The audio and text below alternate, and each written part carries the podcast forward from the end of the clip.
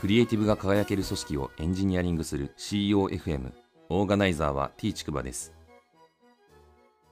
CEOFM 第196回です。アイスブレイクなんですけど、えー、書道教室に行ってるんですけど、えー、先日行ってきてですね、えー、珍しくいつものお題じゃなくて特別お題みたいな感じで、え先生がですね、これ書いてっていう風に言われて渡された文字が我が心、今日にあるという言葉だったんですよね。えー、我がという字は、あの、漢数字の語に口って書いて我がで、で、心と、あと、郷里、ふるさとという意味の郷里の郷という字と、えー、ある、えー、存在の在という字ですね。えー、この4つの漢字をですね、えー、書いて、えー、色紙に書いてですね、えー、それに名前を書いて、えー、陰的な感じの、まあ、印鑑みたいな感じのですね、種を入れて、これをぜひ、えコロナ禍でまあ帰省できないだろうからということで、え実家に送ってあげてくださいっていうふうに、粋な心遣いをいただきまして、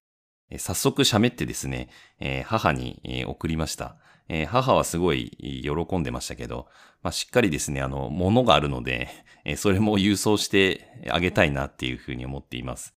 本日の配信テーマなんですけど、変えちゃいけないルールなんてないという話をしたいと思います。組織のま目的に向かって前に進もうとしているときに、変えちゃいけないルールっていうのは実はほとんどないんですけど、結構そのルールに縛られちゃってるっていう側面もあるかなっていう話ですね。えー、まず組織で根付いているルールの事例みたいなものをちょっと取り上げてみるんですけれども、えー、一つはですね、時間のルールみたいなものがあるかなと思います。まあ、例えば、えー、いわゆる労務管理と言われているような分野で、えー、勤務時間とかですね、えー、あと有給の数とかですね、基本的にはあ制約されている企業で働いている方がまだまだ多いと思うんですけれども、えー、一部の企業ではですね、えー、もうそもそも勤務時間の管理をなくしましたみたいな話とか、えー、有給取り放題ですみたいな。まあ、あの、最近の事例だとゆめみさんっていう会社があって、え、そちらもですね、え、有給取り放題みたいな制度があったりとかしますね。えこういう時間のルールっていうのも、え、最近は柔軟になってきてはいますけど、やはりまだまだ既存の組織の中では、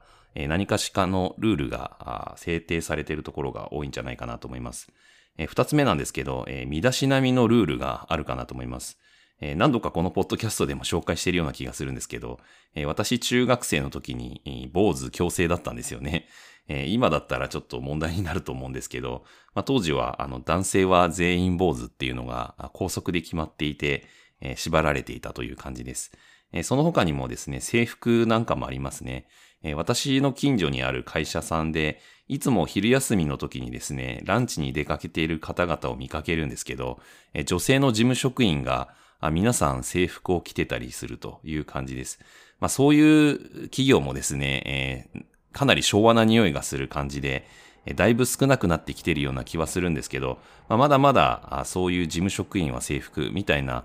ところを、まあ、強制しているところは、まあ、あったりするんじゃないかなと思います。えー、似たような話でドレスコードなんかもあると思いますね。えー、まあ、スーツで来てくださいとか、あまあ、着飾って来てくださいみたいな、あ逆に言うと、まあ、短パンサンダルで来ないようにみたいな、あそういうルールを課しているところもあるかなと思います。えー、あと三つ目なんですけど、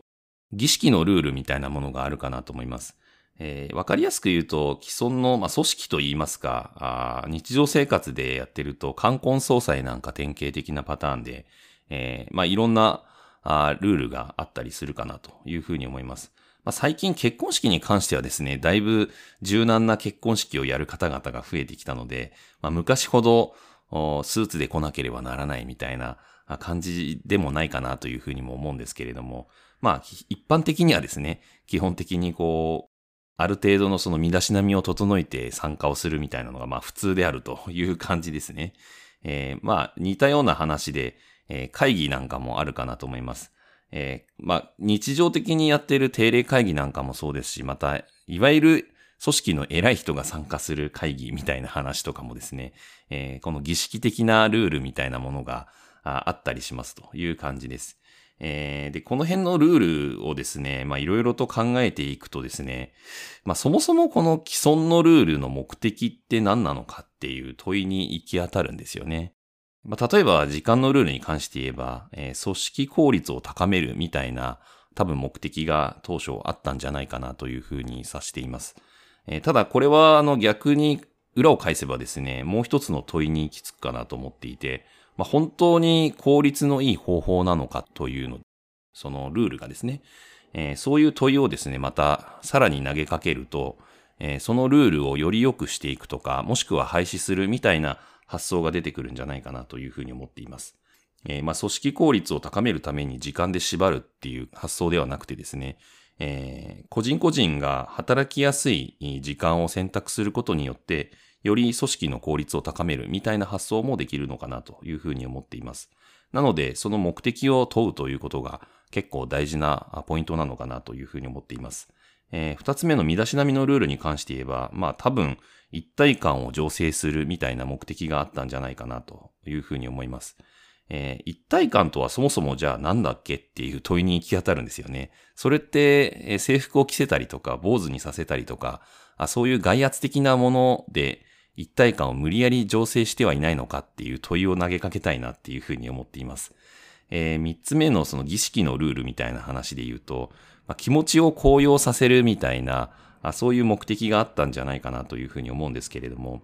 まあ、この盛り上がりもですね、えー、外圧的に仕掛けるものなのかという問いにも行き当たるんじゃないかなというふうに思っていて、まあ、まさに昨今若い人たちがあ結婚式のあり方がいろいろ変わっていて、昔みたいに親族とか友人集めて大々的にやるみたいな方式を取らない方々も増えてきてるっていう背景にもつながるんじゃないかなと思っています。そういう意味で言うと、まあ自分たちの気持ちを高揚させる方法って別に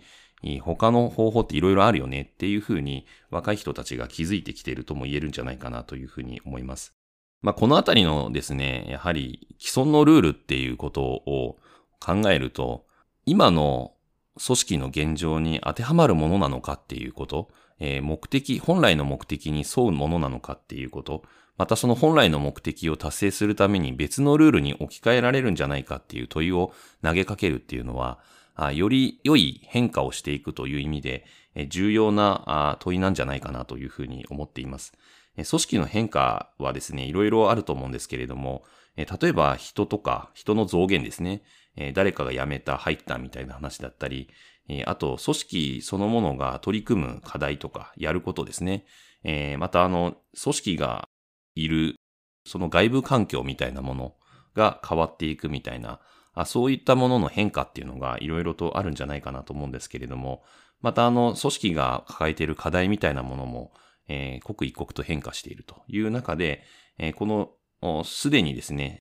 慣習的にあるようなこのルールみたいなものっていうのは、えー、柔軟に変更していく必要があるんじゃないかなっていうふうに思っています。えー、対話的なプロセスでですね、えー、関わっている組織の人たちみんなで話し合って、えー、そのルールを変えていく。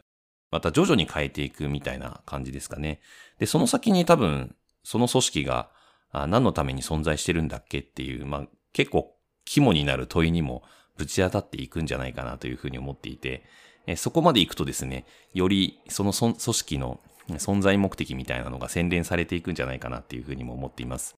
第196回の配信は以上です。ご意見ご感想などあれば、Twitter アカウント t ちくばまで、ハッシュタグは CEOFM です。